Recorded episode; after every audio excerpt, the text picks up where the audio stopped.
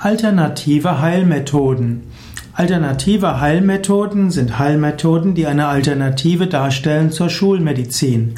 Heute spricht man häufiger von komplementären Heilmethoden, also solche, die zusätzlich zur Schulmedizin wirken können. Alternative Heilmethoden bieten Alternativen zur Schulmedizin. Es gibt verschiedene Gebiete, wo die alternativen Heilmethoden weniger Nebenwirkungen haben, ganzheitlicher sind, günstiger sind als die Schulmedizin und äh, wo sie auch bessere Heilwirkung haben. Alternative Heilmethoden sind meistens etwas ganzheitlicher. Es gibt mehr Betonung auf Gespräch. Es gibt eine größere Selbstverantwortung beim Patienten. Bei vielen alternativen Heilmethoden muss aber auch der Patient die Kosten selber tragen. Nur wenige alternativen Heilmethoden werden von den Krankenkassen getragen. Alternative Heilmethoden sind äh, zum einen Heilmethoden, die aus anderen Ländern stammen. So gibt es zum Beispiel Ayurveda und die Yoga-Therapie aus Indien. Es gibt die traditionelle chinesische Medizin mit ihrer Akupunktur und mit der chinesischen Pflanzenheilkunde und der Tuina-Massage und Qigong. Es gibt Shiatsu aus Japan, es gibt die tibetische Medizin und es gibt auch die, die Thai-Medizin.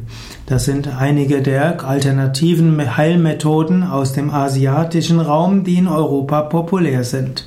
Es gibt auch schamanistische Heilmethoden hm, aus den verschiedenen schamanistischen Traditionen. Es gibt schamanistische Heilmethoden aus Sibirien, aus Afrika und auch aus Amerika.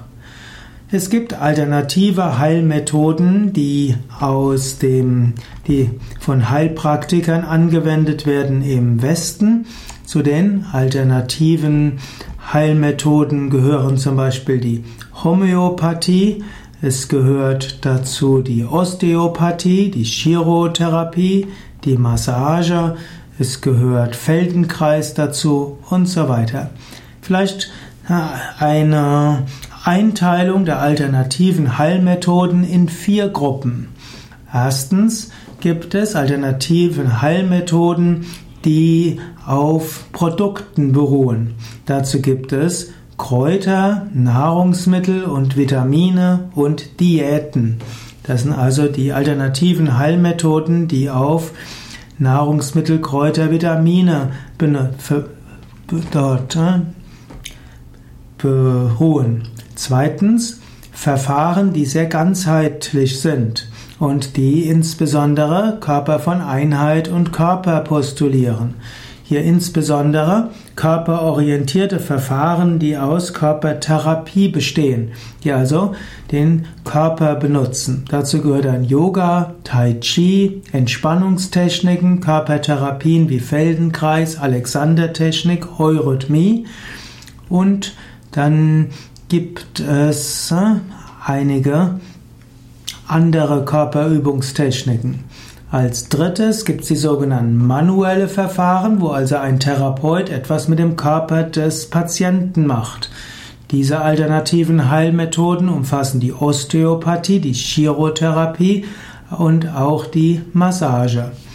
Dann gibt es als fünftes sogenannte Energiemethoden, Verfahren, die direkt mit Energiefeldern arbeiten.